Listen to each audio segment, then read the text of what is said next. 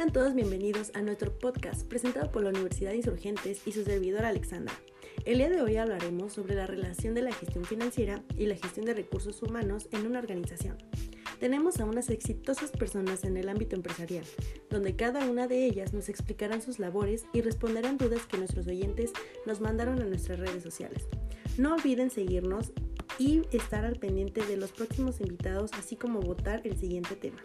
Empezamos con Viridiana Caballero.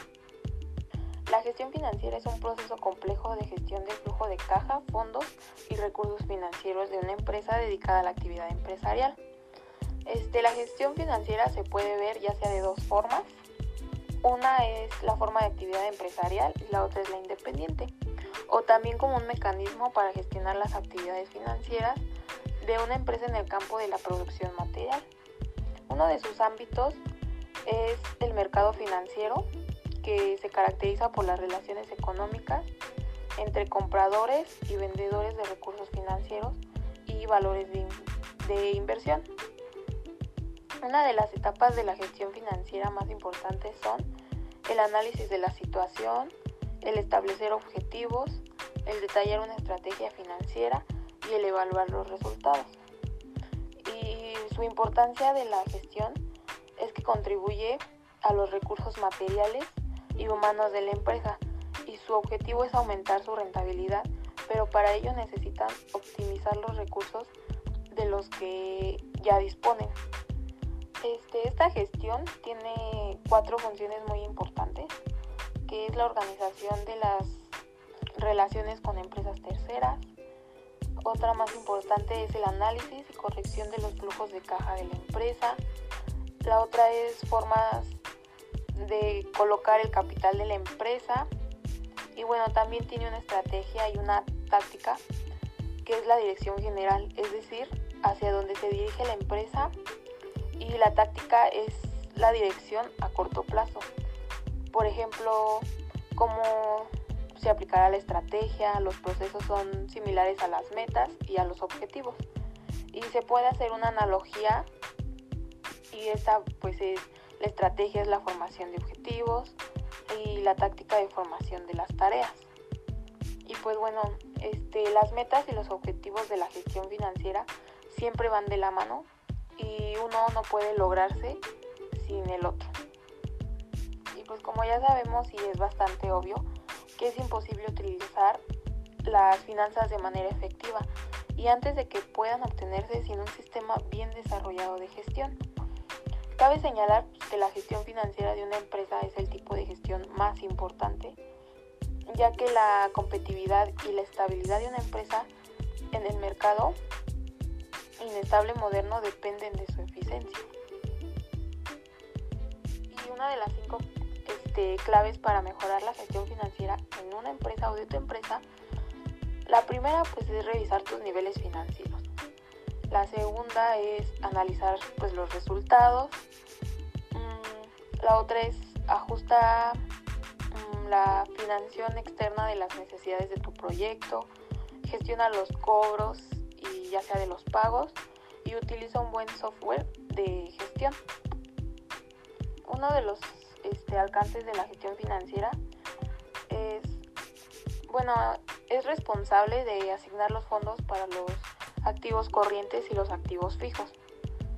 Esta gestión es capaz de obtener la mejor mezcla de alternativas de, de financiación y de desarrollar una política de dividiendo apropiada dentro del contexto de los objetivos de la institución. Y bueno, lo que hace un asesor financiero es que busca dar respuestas a las, a las necesidades económicas y financieras de los clientes. La función de un asesor, por lo tanto, es guiar a las personas para que puedan conseguir los objetivos que ellos hayan planeado, buscando siempre la mejora de la salud financiera de sus clientes.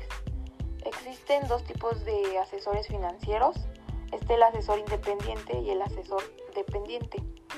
El asesor este independiente, pues como su propio, su propio nombre lo, lo dice, es un asesor financiero independiente, no está ligado a ninguna entidad financiera. Eso le permite recomendar productos de cualquier banco. Un asesor independiente no cobra comisiones, sino que suele trabajar por contrato. Y un asesor dependiente, en este caso, este, está ligado a un banco y suelen ser más conocidos como gestores comerciales, a diferencia de los este, asesores independientes. Los gestores este, comerciales solo trabajan con los productos financieros que ofrece su, su identidad y así suelen cobrar comisiones. Muchísimas gracias por tu tiempo, Viri, y espero de verdad que sigas teniendo muchísimo éxito.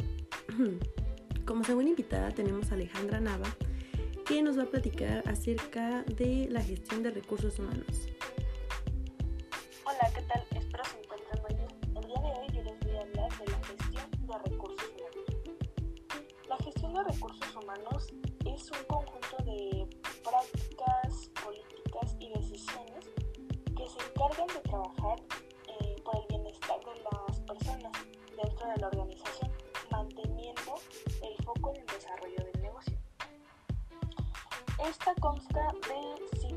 Etapas, las cuales son planeación, reclutamiento, um, selección, desarrollo, evaluación y compensación, protección. La importancia de la gestión de recursos humanos radica en que actualmente la empresa debe dar respuestas a los cambios experimentados en la sociedad en general y del mundo laboral en particular, destacan aumento de competencia y por lo tanto la necesidad de ser competitivo.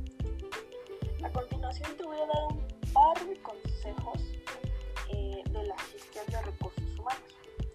Conoce a detalle tus, tus colaboradores. ¿Esto qué quiere decir?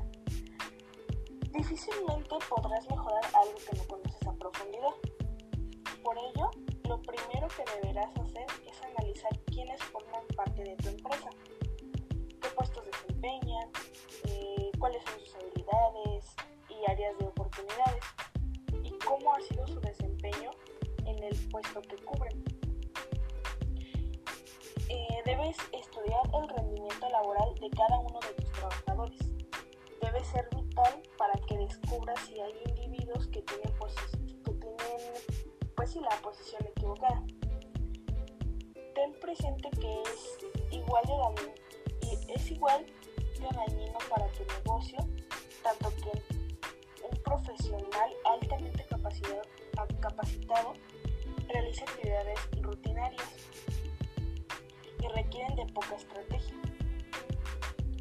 Como que alguien uh, con poca experiencia o carencias en su formación se encargue de tareas o proyectos de una pues, gran magnitud.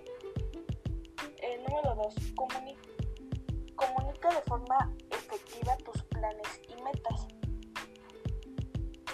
No solo eh, implica con contrataciones, despidos y solicitudes de vacaciones o incapacidad, sino también es fundamental para que la nómina de tu empresa comprenda por qué, el porqué de su trabajo diario.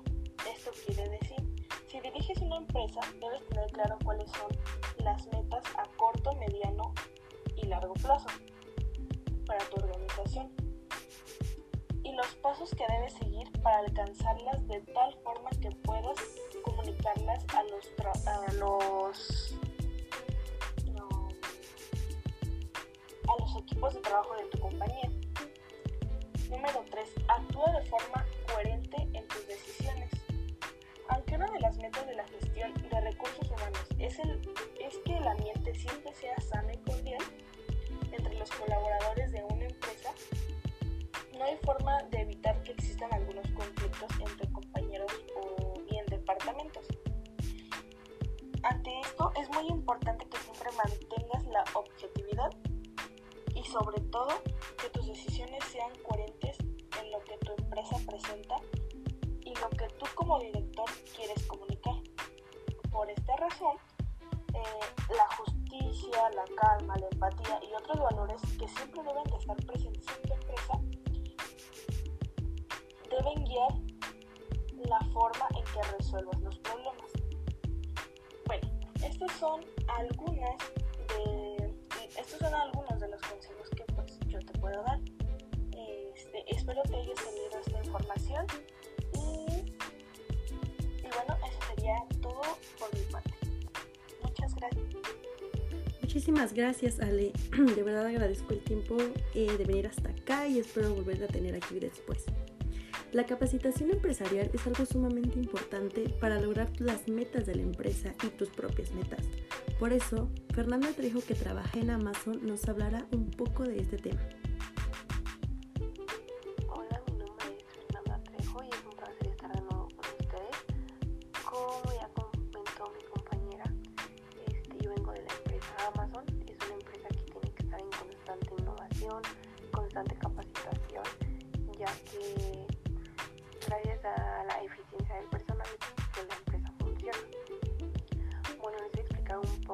En qué consiste la capacitación empresarial.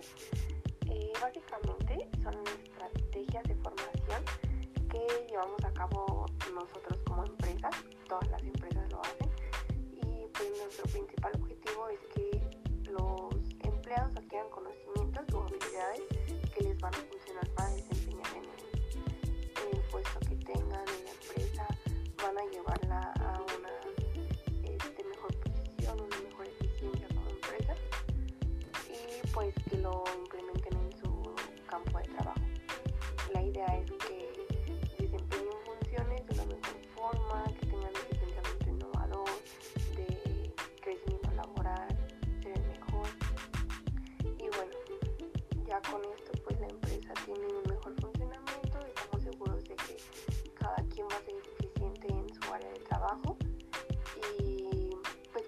trabajo bien básicamente porque depende mucho de eso la empresa.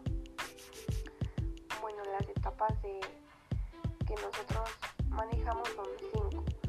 En la primera etapa se identifican las necesidades y las necesidades de aprendizaje o estrategias que tenga cada persona orientadas al logro de los desafíos a largo plazo y las necesidades tácticas de capacitación manifestadas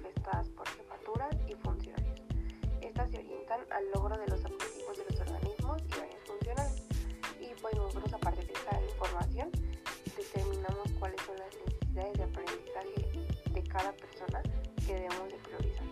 Este es un, este, un, una necesidad personal, o sea, cada persona tiene a partir de esto nosotros priorizamos lo que más sea importante para pues que durante su estadía él se desempeñe de manera correcta. La segunda es la planificación de la capacitación.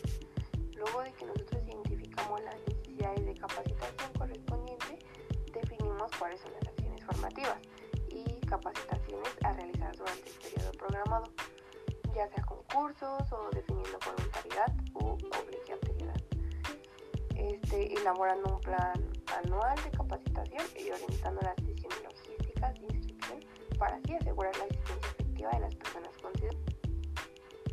la tercera es la ejecución de la capacitación. Una vez ya nosotros con nuestro estudio, con donde identificamos este, pues en dónde están mal, en dónde están bien,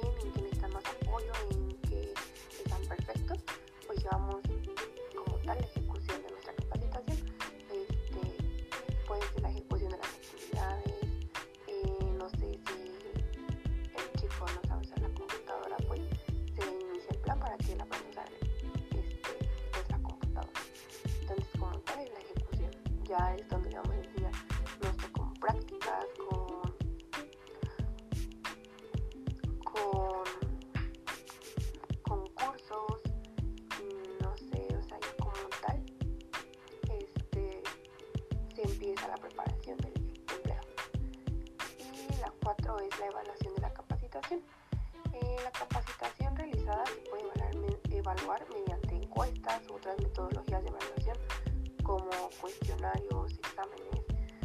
pues que se consideren pertinentes para aplicarle a los empleados. Y pues así nosotros tenemos con más seguridad este, la determinación del grado de satisfacción, efectividad y o impacto que que realizamos, este, pues qué tanto aprendieron, aprendieron, en qué falta reforzar posible contar con información consolidada que permita analizar los datos recopilados para determinar el grado de cumplimiento de los objetivos del plan anual o trienal de capacitación. Y bueno, la 5 es la gestión de la capacitación, es la última etapa y se contempla la gestión de los recursos para la capacitación financiero, logístico, sistemas informáticos y gestión de personas, entre otros, que permiten el registro de sistematización de la información de cada etapa y pues de las que ya describimos anteriormente. Y con esto con nosotros tenemos más seguridad de que un empleado va a ser eficiente para nosotros en la empresa y pues así es como nuestra empresa de Amazon realiza su proceso de capacitación. Espero les haya servido mucho y pues es un gusto estar aquí con ustedes. Muchísimas gracias Fer, de verdad es una empresa bastante grande y yo creo que es un orgullo trabajar ahí, de verdad. Aunque no lo crean, aparte de hacer podcast y pasar un buen rato con mis oyentes, estar activa en redes sociales, trabajo en una empresa. Por eso mismo les hablaré más a fondo de la relación entre la gestión de talento humano y la gestión financiera. Resulta imprevisible mencionar que las personas que laboran en una empresa son uno de los activos más importantes de la misma, convirtiéndose también en uno de los factores determinantes de su progreso puesto que al unir las cualidades, actitudes y comportamientos de los empleados de la mano con otros aspectos, estos juegan un papel fundamental en el logro del éxito de cualquier organización. Debido a esto, existen empresas y áreas especializadas para la gestión del personal. Dicha área tiene como principal función la de llevar a cabo procesos para atraer y vincular personal capacitado a la empresa y posteriormente desarrollar, motivar y retener a los colaboradores de la organización. Por lo anterior, es posible evidenciar que el Departamento de Talento Humano tiene una ardua labor, pues no solo debe cumplir con la parte de la vinculación laboral de las personas, sino que luego debe velar porque en la empresa exista un excelente clima laboral que le permita al trabajador desempeñarse de manera óptima para lograr así los objetivos de su cargo que como tal debe estar diseñados para el alcance de los objetivos organizacionales, lo cual también es oficio del área ya mencionada. Ahora, mm, las finanzas son una rama de la economía que se define como el arte y la ciencia de administrar el dinero. Es empleada en los diversos campos de la economía, desde los presupuestos en empresas, en compañías financieras o en las familias, e incluso están presentes en los mercados y además están en la inversión y la financiación. Mm, en esto se basan las organizaciones para que una de sus áreas funcionales sea el área financiera. Incluso hay quienes la toman como la más importante para el desarrollo efectivo de la empresa. A partir de esto se puede decir que la función financiera de la organización se basa a tratar de aumentar el patrimonio de los accionistas por medio de la obtención de fondos módicos y de la correcta administración e inversión en los recursos que generen ganancias económicas. Ahora bien, la administración de talento humano es una, mm, ¿cómo decirlo? Es una disciplina que persigue la satisfacción de los objetivos de la organización y construye estructuras sobre esta base utilizando esfuerzos coordinados del personal. Por tanto, el entorno de la gestión de recursos humanos está representado por organizaciones y el personal. Con todo esto, eh, un representante llamado Chavenato en el 2002 menciona que la gestión de talento humano depende de aspectos como la cultura de cada organización, la estructura organizacional adoptada, las características del contexto ambiental, la tecnología utilizada y los procesos internos. Así bien, eh, dicho autor afirma que esto hace que poco el tiempo la relación entre personas y organización se consideraba anatómica y conflictiva, ya que se creía que los objetivos de las organizaciones eran incompatibles y no relacionales con el objetivo de las personas. Ahora bien, el Departamento de Gestión de Recursos Humanos es responsable de brindar, mantener y cumplir con los servicios del personal calificado, mientras que el campo financiero controla los recursos económicos, de lo que depende la continuidad del negocio. Sin embargo, es posible precisar que las personas siguen siendo las protagonistas, puesto que son las que hacen posible estos dos recursos. La responsabilidad del gerente financiero es obtener y utilizar los fondos para maximizar el valor de la empresa. Por consiguiente, la administración de recursos humanos y la financiera tienden similitudes, por el hecho de que ambas tienen como objetivo velar por el uso eficiente de los activos más valiosos de la empresa. La administración del talento humano y la gestión financiera son dependientes el uno del otro, dado así que como es necesario el personal para administrar los recursos de la empresa, también debe considerarse que la selección del personal y todas las funciones inherentes al recurso humano se realizan partiendo de la disponibilidad de recursos económicos destinados a cada una de estas funciones según el presupuesto de la empresa. Mm, con esto quiero decir que la empresa contará con el personal y los beneficios para estos que su estado de situación financiera le permita. Y bueno, como última invitada está mi querida amiga empresaria Samantha Fragoso. Por favor, compártenos un poco de lo que traes de tu información. Hola, muy buenos días. Mi nombre es Samantha Fragoso Martínez y yo les voy a hablar un poco de qué son los objetivos la productividad. Bueno, los objetivos de la productividad actúan como indicadores de rendimiento y permiten reconocer el retorno que producen los recursos invertidos en una actividad o proyecto empresarial, así como identificar el nivel de eficiencia con el que está desarrollada su labor. ¿A qué me refiero con esto? Bueno, en cada empresa hay ciertas personas dedicadas a realizar los objetivos de la productividad, los cuales pues obviamente ya conocen todos los recursos que tiene la empresa y cómo usarlos para tener obviamente mejores ventas, mejores rendimientos y una buena disciplina con los trabajadores. Los objetivos empresariales son dedicados al aumento de productividad. Pueden alcanzarse a través de mejoras tecnológicas, creatividad de todas las personas que están dedicadas a, cumplir los objetivos y disciplina. Considero que la disciplina es muy importante para crear objetivos. La disciplina no solamente es para algunas personas o algunas áreas, es para todos los que trabajan en la empresa. También considero un punto importante que todas las personas que estén trabajando en la empresa tengan iniciativas innovadoras y pues obviamente un adecuado seguimiento para los resultados. Las iniciativas pueden venir de cualquier trabajador, de todos, y siempre y cuando ayuden a la empresa. Para alcanzar los objetivos de la productividad, la empresa debe encontrar las mejores estrategias que permitan alcanzar el mayor rendimiento con la menor cantidad de recursos o bien duplicar el rendimiento en relación a la cantidad de recursos existentes. Considero importante que las empresas sí, den, sí aporten recursos para hacer proyectos para el mejoramiento de la empresa, pero también no todos los recursos sean pues obviamente enfocados para los objetivos, ya que si alguna vez o algún objetivo no se cumple, habría un poco de pérdida con los recursos invertidos. ¿Por qué son tan importantes los objetivos de la productividad empresarial?